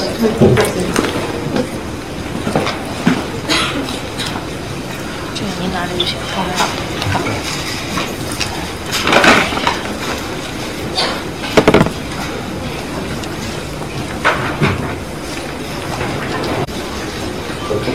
非常感谢三位老师精彩的发言。那么接下来就是提问的环节了。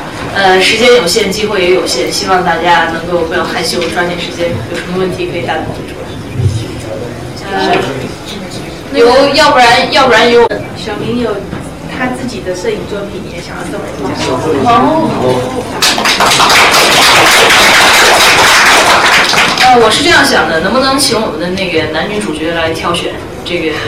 你们想要这个他们发问的这些对同学，好像没有。好啊，那现在那个是，我想问一下，就是刚刚那个制作人说到有动的部分和不能动的部分，下，这个能动的部分和不能动的部分具体是哪些？嗯，哦，能动的部分，不能动的部分。好，你回答。你们可以补充。嗯，我怕我会说的不完整了哈。可是呃，就我知道的，那我们能动的部分哦，就是就譬如说，呃，我先讲不能动的部分好了。像譬如说，跟表演，还有跟昆曲的本身的呃基本的一些元素相关的，我们不敢动。好，因为我们觉得那个就是昆曲会打到人的。的那个原因，譬如说唱唱腔、曲牌、唱词这些，我们不敢动，我们只敢删。好，所以为了删了很多的这个部分，那被删掉的跟留着的中间要做连接，这写音乐的孙老师就特别的痛苦，怎么样去把它连起来？哈，像像这种东西，我们不敢动，也不能动，其实。然后呢，表呃表演像像服装的形式，这种我们不敢动。好，那像还有什么？不敢动的。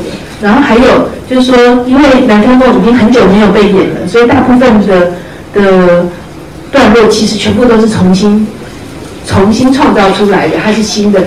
可是它虽然新的创作，我们也不打算它，你知道，就像当代的戏剧那样的演法，我们还是希望它是传统的城市语言，啊，就是昆曲的城市里头抓出来，去把它呃重新的塑造。所以它是属于昆曲的唱，昆曲的表演。昆曲的动的这些东西，我们不敢动，对。然后，呃，这个这是不敢动的。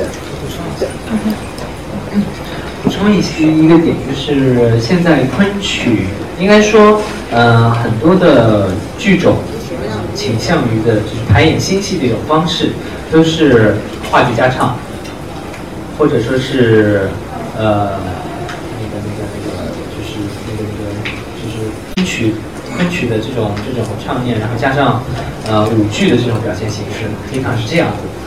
嗯，然后在这出《南柯梦》里面，我们一直秉持的一个原则就是，坚决是用呃我们城市语言去表达。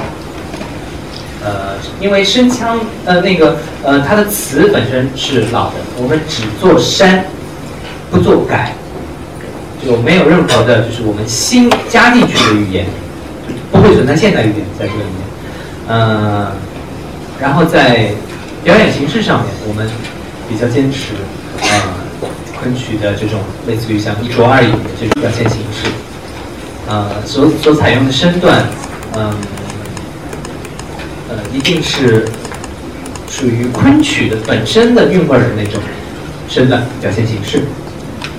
但是就是据我所知的话，因为像传统戏一般都是，它有一个一个本子那边或者是一个版本一代一代传下来的嘛。然后就《南柯梦》就是它应该是没有那种成型，有没有那种成型的，就是比如说父辈传父辈他们老先是这样传下来。南柯梦唯一传下来的只有瑶台，啊花豹算不算？算。对，只有一出花豹，一出瑶台，那么其他的其他的细菌算是失传的状态吧。对那所以你们最后是怎么样把它又重新给它复原出来，或者是？我们谈不上复原，其实我们在做的是本子本来就在了，对本子本来就本在。本本子在表演就是表演形式，呃，怎么说呢？就用城市语言心就是说，对对，用程序语言形式，对，这个这句话说的很好。对，就是呃，说的说的粗陋一些啊，呃，没吃过猪肉，见过猪跑。呃，前辈先生这给留给我们那么丰富的呃昆曲的表演的行动语言，我们只要是从他们的行动语言摘下来以后，放到我们现在新的作品当中，这样子创造出来一个剧本，呃，就创创造出来一个作品，那就一定是昆曲原味。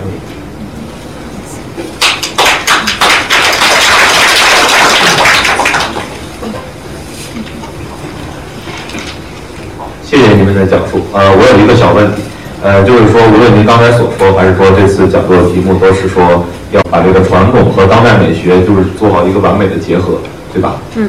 呃，就是刚，但是刚才您主要讲的都是说从这个服装上，然后还有说这个城市语言，还有这个灯光舞美，还有您这个舞台的设计是怎样做到这个传统和现代结合的？嗯、我的问题是，就是说，您觉得汤显祖这个剧本他自己想要表达的那种思想内涵，或者说是他想告诉观众的一个思想内核是什么？然后您这部新剧就是表现出了哪些点是和汤显祖不同的？就是说有这个结合了咱们现代这个思想的含义在里面。谢谢。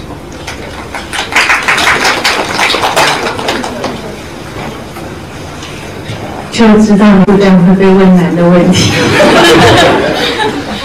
嗯，首先呢，我觉得我我不知道我们有没有任何资格去诠释汤显祖的的他的意涵是什么。我觉得他的意涵恐怕只有他自己知道。可是我自己的认知是这样，就是其实它里头有很多，你知道，因为整出戏四十四则这么长。可是呢，我们抓出来是我觉得属于这个戏还有对他的理解的一个脉络，所以搞不好被我们删掉的是汤汤显主角最重要的部分也说不定，啊，这我们真的不知道。可是呃，就我们现在的角度来理解这个作品，那我们当然很尽量的希望能够做到做到我们能够稍微去碰触、去理解这个汤老先生 当初的想法。那它里头我们有有有一些很重要的句子哦。意思是说，哎，就像就是蚂蚁国的兴衰，其实跟人间也没有什么不一样啊，哈。然后，那人世间的这个呃起伏，哎，其实蚂蚁跟你也没什么不一样啊。好，意思是这些呃，不管是人还是蚂蚁，对我来讲啦，就是说，如果从佛佛家的角度来看，其实万物之间是没有区别的。人跟其他的东西。你说，我觉得他选蚂蚁选的非常好，因为蚂蚁我们看起来觉得最卑微的一个一个物种，可是纯鱼粉一个人哈，他受恩于这个蚂蚁，然后在那边的二十年荣华富贵，其实都是蚂蚁付给他的。这是在告诉我们什么？就是说，其实人跟蚂蚁之间到底孰高孰低呀？啊，我觉得他在他在打破我们对于对于，我觉得因为这是汤显祖很晚的作品了，所以我相信他的，因为他他他后来学佛，所以对这些东西其实有很深的理解，关于人，关于关于其他的动物，哦，那关于什么？呃，世间到最后一切都成空的这件事情，就是因为佛讲空性嘛。好，那什么是空性？什么是无常？等到他大梦初醒的时候，发现一切其实是在原点。那人呢？我们过了一生，到最后在我们死掉的那一刹那，到底我们发生的是一场梦，还是真实？那到底什么叫做真实？什么才是梦境？我觉得他其实是在。让我们试图去理解，那但这是我我们的理解啦，哈。可是我们其实试图想要呈现是这这件事情，也因此我们觉得这个理念哦，它基本上是跨越时空的。以前的人，呃，以前的佛学大师们也是在讨论，呃，《金刚经》里头也是在讲无常，在讲空性。到现在的人还是在试图的要在你的人生里头去诠释、去体现这些事情，去修行。其实要做的事情也是一样的事情。好，所以我觉得这个元素，这个这个思想其实是跨越时空。那那是我们理解汤显祖先生想要传达的。好，其实是这个部分。对，那这个是我们对剧本的理解。然后你的第二个问题是什么？没有，就是一个问题。哦，就是一个问题。那我我有回答完了吗？啊，回答了。谢谢。嗯，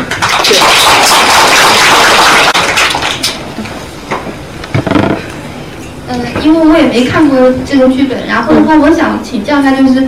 因为我因为你这边可能看的比较就是全面嘛，比较正式了。嗯，相对来说，相对我来说，所以我想问一下，就是在那个时间点，你的汤显祖他是用什么心境去写这篇，就是这呃，你认为就是你认为在那个时间点，他是用通过环境啊、文化背景啊各方面因素，你认为他是在什么心境下会想到写这样一个剧本，就是当初写这样一个文章出来的？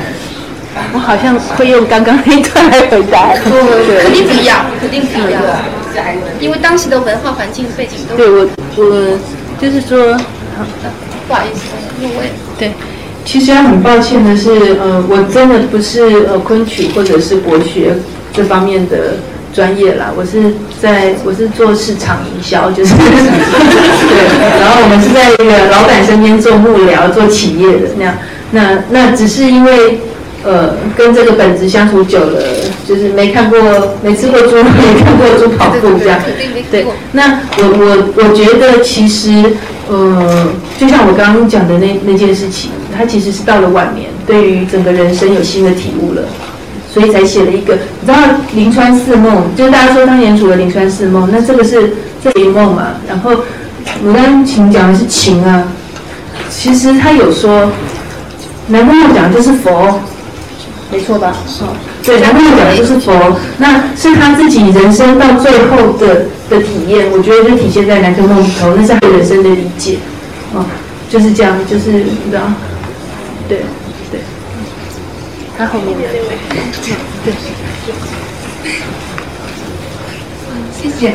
然后就是我，我先想说一下我个人的感想，就是其实南柯梦这个故事，我在小学的时候。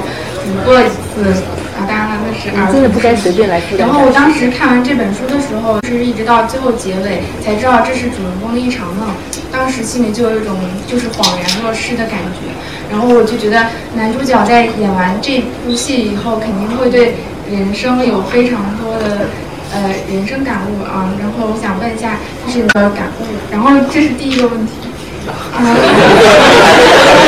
然后，然后我，然后第二个就是，其实我觉得这个本子特别现代，因为我们看现在的这些影视剧，其实主角并不需要像呃过去我们看到的一样这么高大上。他其实呃从九十呃不讲，其实从这几年开始，嗯，那那个主角的话，其实不管他是个好人还是个坏人，就像不知道有没有人看过那个。立个话就是古美门言界，只要他是个有个性的人，他会得到人的喜欢。然后我就觉得，嗯，也是问男主角的，就是你你怎么样来通过呃诠释这个人物的个性，然后让人们觉得呃这个男主角虽然好像没作为，但是却非常的呃令人难以呃难以忘记，嗯。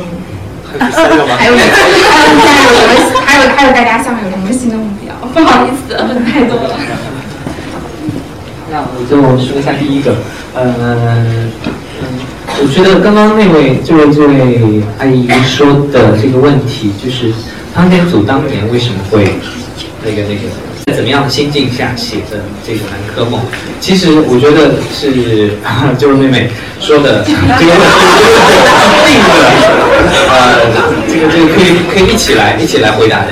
就是我觉得我接到这个剧本，然后呃都演到尾了之后，呃，我感悟到的是，呃，他他真的是看清了人世间的一切的这种名利啊美色，就是人的一切欲望，他是了解他是在了解了这一切欲望之后，他才能写得出这种作品。他如果说他都看不清啊欲望的话，他一定是呃对这些欲望仍然是啊能够存在着呃就是说向往啊就是始终都是一种我执的状态嘛呃他在看清了这一切以后，他能够把陈玉芬塑造的最后他能够看清，那他能够他能够放下一切，他能够放空一切，他能够认识到。呃，人间君臣眷属，蝼蚁何殊？一切苦乐兴衰，南柯无二。人不就跟蚂蚁一样吗？都是很卑微、很渺小的，其实。嗯嗯。终究尘归尘，土归土。这个时候，我认为可能他已经悟到了轮回的一个概念。我我认为是的，真的。就是在那个点，他已经悟到了轮回的概念。对。就是。我们说的 animals run around 绝对不是人人的轮回，是动物的轮回。对。所以他才会悟到这一点。对对对，所以才问你们你们是怎么想的？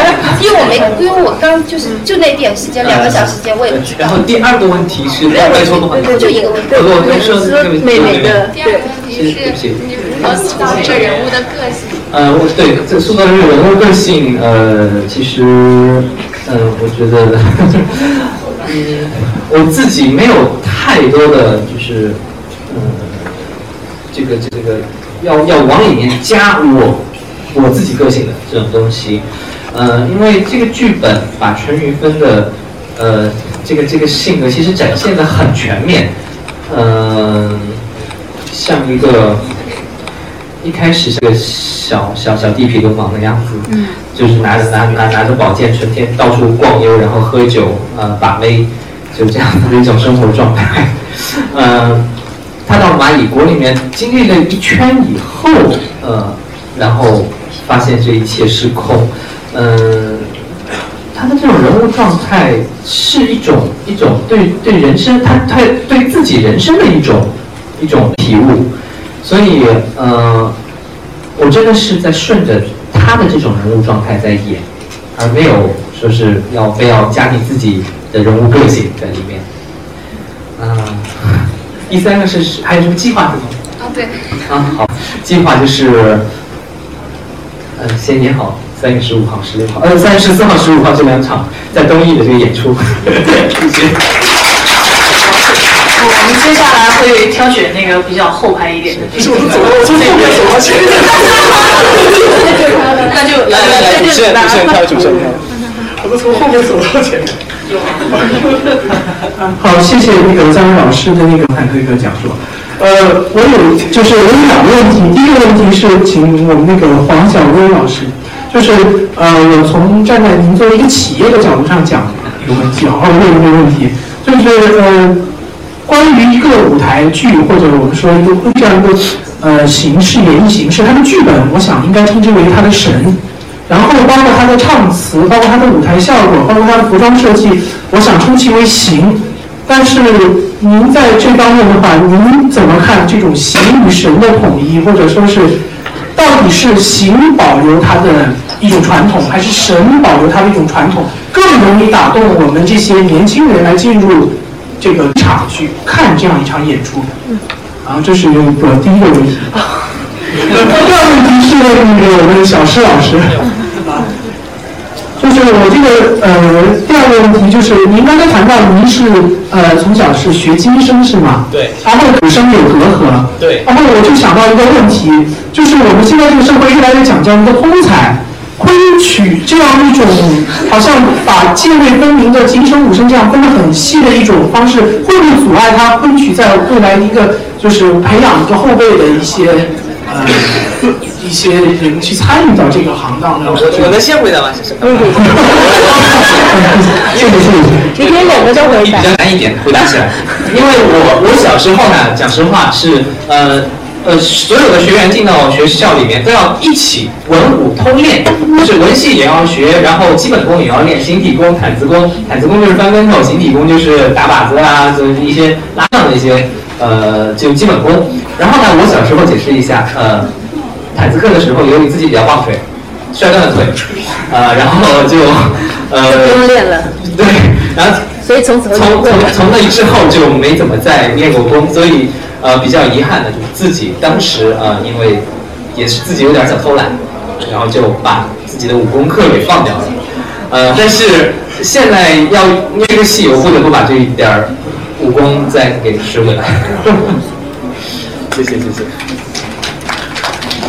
哎，其实我觉得昆曲里头有一个行当，还好差题了，还蛮通才的，花脸啊。嗯。对，你知道，虽然我不太懂。传统戏曲，可是呢，昆曲的花脸是又要打又要唱的。然后像京剧里头的花脸还分了，有的是专门打的，有的是专门唱的，对不对？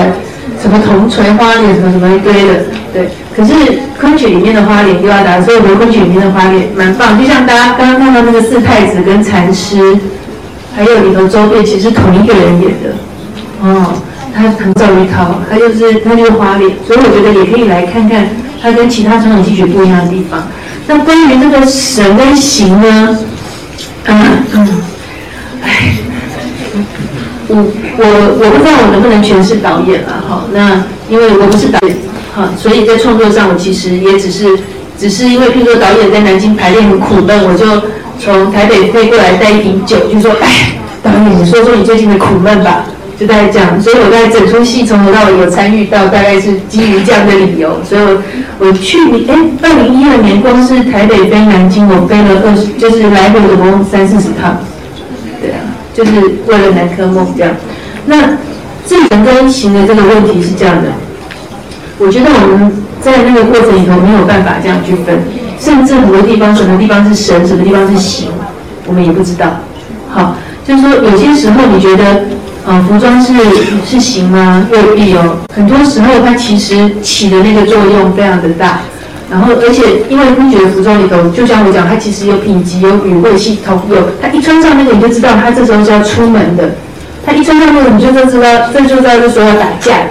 我说其实它有很多不是神跟形之间这样的区别，所以我不太能区分。那只是就像我刚刚讲的，很多时候我们觉得我们我们其实还蛮 personal 去。理解这情就是这个东西，我们觉得动的是伤筋动骨，是会破坏昆曲那个会打到我们的元素的，这个我们就不敢动，就是非常崇敬的把它供在那里，这样哈，努力的去去去保存那个部分。那从头到尾，我们其实没有办法很清楚的去分析说，哎，而且我们在做的时候战战兢兢的，我们不晓得到时候会不会好看，啊，所以其实整个过程都是这样，因为我们做了一件别人不是这样做的事情。那只是后来它很好看，所以这件事情好像我们有点道理了。好，可是事实上一开始整个过程里头，我们其实也是懵懵懂懂，不断的尝试。那我们还因为尝试过多，因为其实其实对传统戏戏曲来讲，四折的戏一个月就排完了，我们我搞了一年多啊。哦，就是说，这这其实里头就是有很多试了又改，改了又试，然后有时候一整折戏排了一个月，然后把它删掉。我们这里头发生了好多这样的事情，所以人都快死了。对啊，大概是这样子。对，所以我们真的是，嗯，我们 try and error 的过程里头一路过来的，所以我们没有办法说，呃，一开始什么是神，什么是形，然后定义的清清楚楚，然后照着我们的你的 business plan 去把它完成。没有，没有，没有。我们是把它当做一种艺术品去完成的。我们当做是一个。一个一个工作啊，一个工作，对，我们是写作的一个艺术品。嗯，我们我们我们我们希望做出一个好看的作品，它会不会是艺术品，我不知道。可是大家来看，大家可以有自己觉得它是艺术还是乐色都可以。对，嗯，谢谢。我们我们请，要不请这位吧，然后。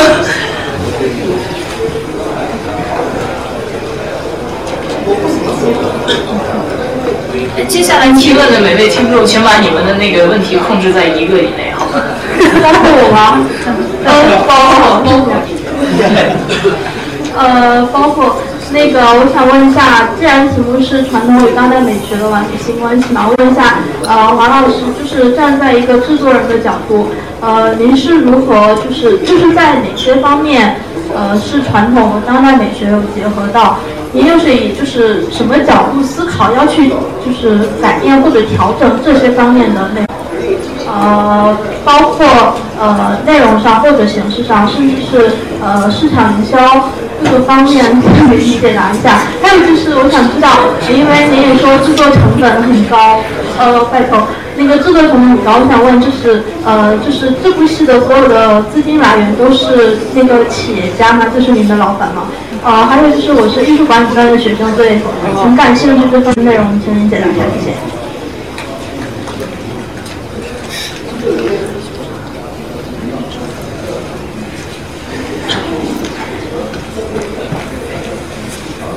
嗯，其实第一个问题，我就当没有，因为我没办法回答。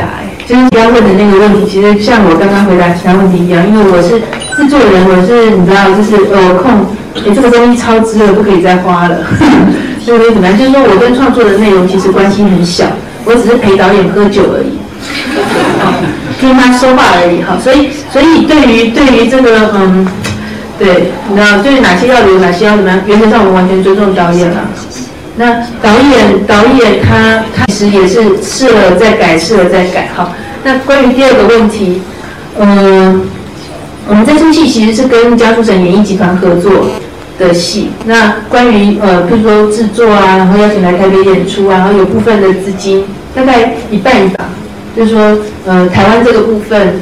呃，出了这些制作的这个费用，然后舞美，然后这这些人员的呃设计的费用啊什么的。那可是关于演员，演员总是要领薪水啊，哈，他们也是也是昆剧院的的员工嘛，好。那我们我是我老板的员工，然后我老板出关于把它做成，然后把舞台，然后衣服这些东西打造出来的这些费用，然后他们出人，好，所以这是这就是两岸跨海制作的。对对，所以不完全是我们董事长出的钱，对，不过真的是一大笔钱。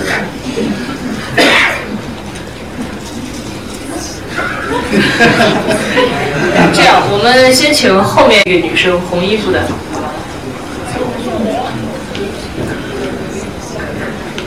因为我也不是做档主持，所以问不出一些比较文学性的问题。太好了。我就想说，你们虽然这个戏也加了很多现代的元素嘛，但是它毕竟昆曲对我们来说还是一个比较传统的东西。然后你们你也有说你们吸引了很多新的观众，然后我就想，那你们在活动上一定做得很好。然后你们就是在街头啊那种宣传，还有电台宣传。然后你们因为网络也是一个现在非常重要的渠道嘛，你们有在网络有什么宣传吗？然后我想问你，啊，你觉得市场营销最核心的一个东西是什么？你们都犯规，这是两个问题。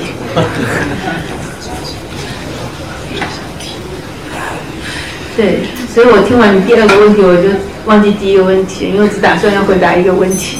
我先回答第二个问题哦，就是说在市场营销上，其实，呃，我不晓得这边有没有学营销的，或者是学艺术管理的。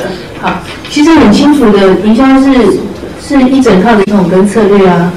所以不管是做表演艺术的行销，或者是你做你卖康师傅的什么柠檬茶一样的事情，就说你一定经过对市场的分析，然后呃，找出你的 target audience。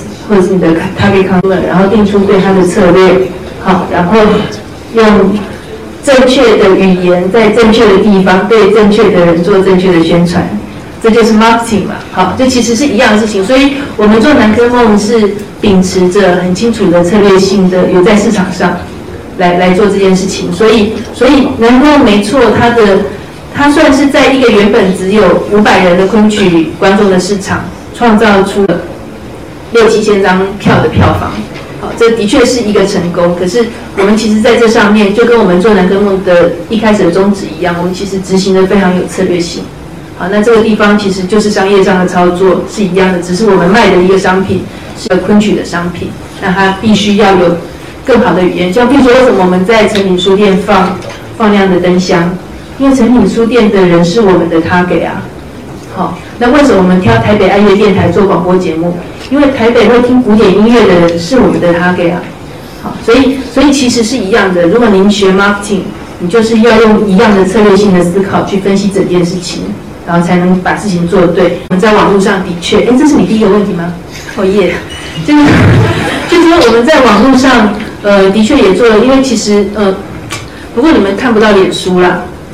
我们我们我们的南方梦有粉丝有脸书的粉丝页，然后也有譬如说在很多跟各式各样网站的连接，只是因为你们没有办法连上台湾的网站。可是，在台湾的话，我们是，我们其实现在台湾大部分的演出的宣传都是用脸书的粉丝页在做，呃，就好像你们用微博一样，呃，来做沟通这样。所以当时南科梦也有南科梦的粉丝页，也会有很多人上去留言啊什么的。然后我们也有，我们也有很多忠实的粉丝，嘿，是这样子的。那我们下面先请这位。好 谢谢，哎，我就想请尚文，呃，能不能跟我们分享一下，就是张继清老师他在教你的时候，他的一些呃，就是呃独特的方法或者他的个人的魅力，呃，你有什么心得体会可以跟我们分享一下？谢谢。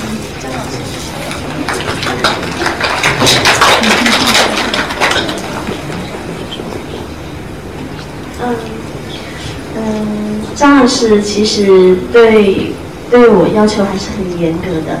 嗯，他不会轻易去夸奖学生，呃，而是会就不断的给你提出要求。如果他觉得满意，他也不说，但是他只会提出你呃不足的地方。呃，好比他也跟我特别说到，就是刚才有说的两段季贤兵，要把它很好的区分开。他说，嗯，我记得第一次张老师跟我讲那个灵魂这段季贤兵的时候，他就跟我说过，他说很多。呃，可能很多人的理解不一样，呃，但是呢，他认为作为这个呃这个杜丽娘，她这种此时的心情，呃，自己不要太悲伤，不要去不要在舞台上掉眼泪，而是带着一种美好的一种憧憬去唱这一段，反而观众会有一种很怜悯的一种感觉，呃，为这个人物去掉眼泪，觉得啊。好可惜啊，这么一个美丽的女子就这样子死去。他说，呃，所有你的声腔和你的肢体的一种感觉，要往这个方面去找，而不是唱到自己哭。他说，这个才是呃提高的一个境界啊。还有这个呃《南柯梦》当中的季贤兵，他就跟我特别说到咬字和你的喷口，就是所用的这个力道和呃这个呃发声的方法。就特别要我注意他的年龄，要跟杜丽娘要分开啊，这是张老师的呃教学方法吧。接下来我们请第一排的那位男士。举了半天了。觉得再不点你，你要掀桌了。我提的问题比较简单，就是没像他不像他们那么复杂吧，我来点比较实质性的。票子我都买好了，票子买好了，我就说礼物你们给我一份？这边有多少人买好票的？在哪买对，要要看，真的不看可惜了。对。哎哎哎，那你你你的问题是什么？我没有问题，这是。那既然是这样的话，我们还有最后一个名额。我呃，可以吗？还有很多名额，不好意思。那个，要不然我们先请那个后一排那个穿白衣服的女生。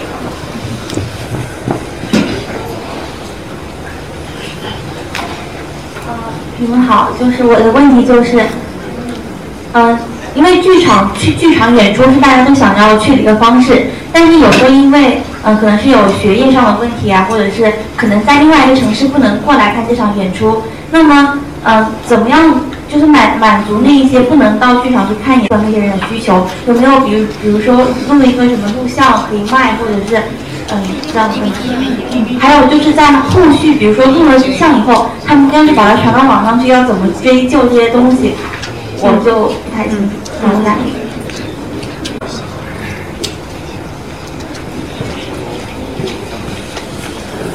嗯，我们有出 DVD，可是很不幸，我们在在大陆可能买不到。然后我们这次有带到演出现场。那上一次我们带到天津，因为我上次在天津演出的时候，也有带 DVD 过去。然后可是就是瞬间秒杀这样，所以我不知道，我也不能保证说这次去剧场的人就买得到。那如果再想买《南柯梦》DVD，就是一进场就赶快去买这样。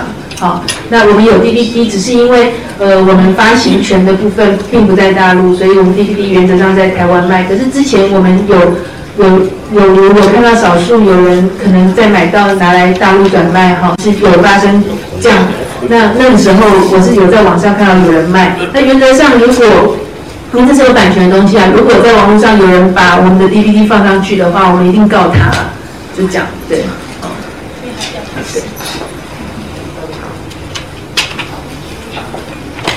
那我们请接下来请刚刚那位红衣服的女生。那个，谢谢那个主持人给我最后一个机会。其实我是有问题想要问那个施夏明老师。呃，我之前看过他的那个呃新版的那个《红楼梦》，昆曲版的《红楼梦》，然后完了我在网上也了解过一六九九版《桃花扇》的就是何方域的内容。啊，然后我自我感觉，我觉得您在表现佛道方面的题材是有一定的造诣，然后我就觉得您应该是。出家，我希望就是您呃能够给我们介绍一下，就是您觉得就是昆曲它的哪些哪些方面的特征，或者是什么样的特质，呃，就是说比较适合表现这个佛道方面的题材。我是觉得，在我听过的各种唱段里面，它是有一有就是别有一番风味。比如说那个韩大梦的三醉或者其他的之类的，呃，我觉得他肯定是说昆曲在这个方面是有与其他的剧种不一样的地方，在表现那个佛教或者道教的题材方面，不知道是因为它的。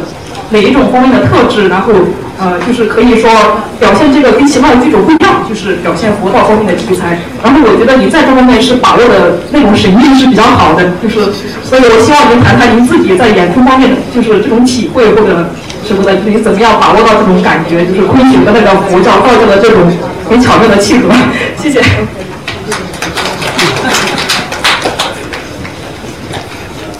我呃这个问题。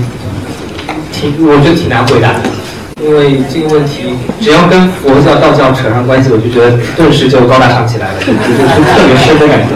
因为我本身其实呃我是呃并没有说是有那个就是佛教或者道教的这个呃信仰，当然当然，我进进庙宇里边肯定还是会就烧香拜佛啊，嗯，然后刚刚您说的问题是这个昆曲有什么特长？呃是呃。是，就表现这种形式。呃，我觉得昆曲的声腔，首先，呃，它的那种，呃，呃，这种这种，嗯，这种悠扬婉转的这种声腔的这种感觉，首先就比较符合，呃，一些就是佛教，你听那个佛教音乐里面，其实有些那种呃腔，它会。就是托几拍啊什么的，其实昆曲有类似的就是三眼啊什么的，就是它的首先在节奏上面就比较符合，然后呃这里归功于这个汤大师这写的这个《南柯梦》，呃这写的那么好的词，呃其中呃我到现在都一直就是觉得呃《南柯梦》演到最后有一句唱，我现在就是可以给大家就是示范一下，呃。就是是怎么唱来着？你这样我有点担心哎。早为身悲重一儿面亲。眼底情情长影，心走的来风里应不尽，独自拾起取起脚后吃一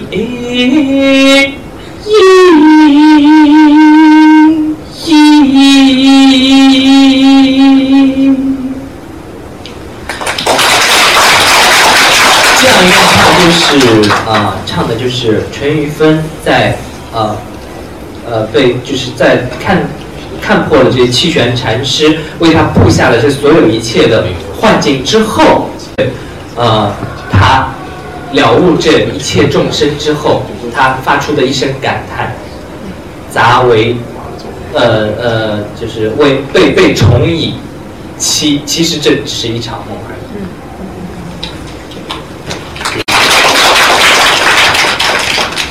这回我们真的是到最后一个名额了，这个这让我很为难。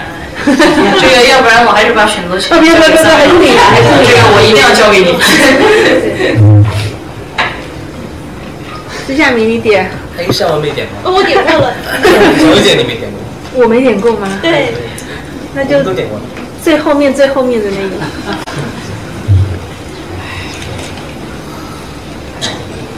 嗯，谢谢三位老师把这个机会给我。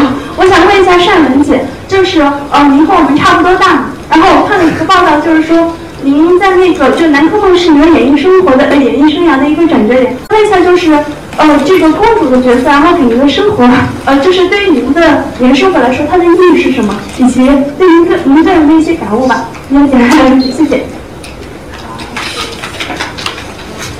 结果没 呃，其实呃，我很喜欢去塑造不同的这样的一个角色，呃，其实有挑战嘛，就前面说的很有挑战，然后跟我生活当中，呃，我觉得我演的每一个角色跟我生活当中都不太像。我觉得我生活当中还是比较属于呃开朗型的，然后跟嗯、就是说归文旦的话，可能也有一点那种感觉在里面，但是我我我补充一下，我觉得尚雯生活当中她是个六代的形象。她其实是个二小姐。没有，我是觉得呃舞台和生活要区分开，呃。不希望把舞台上所演的任何一个角色带到生活当中来，但是呢，我觉得南柯梦对我来说应该是在我的呃艺术艺术道路上是一个很大的一个提高，呃，也给我等于说在舞台经验上增加了很多，因为它里面的包括穿着，其实说这个服装非常漂亮，其实我们演员穿的非常重，像改良靠啊、大工装啊是非常重的，呃呃，可能是因为呃材料的原因，特别的就是厚实，然后要比我们以往穿的那些披啊、靴子啊都要重很多，所以呃在舞台经验上面也好，表演上面也好，都是一个呃挑战，嗯、所以应该是呃在在艺术道路上很大的提高。谢谢你。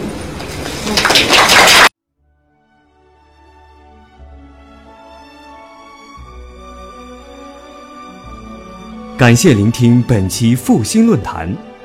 本论坛由复旦大学儒学文化研究中心提供学术支持，欢迎您关注复兴论坛的微信、新浪微博及豆瓣小站。复兴论坛主页：三 w 点复兴 Chinese 点 cn，我们将向您推送更全面的资讯及更优质的论坛。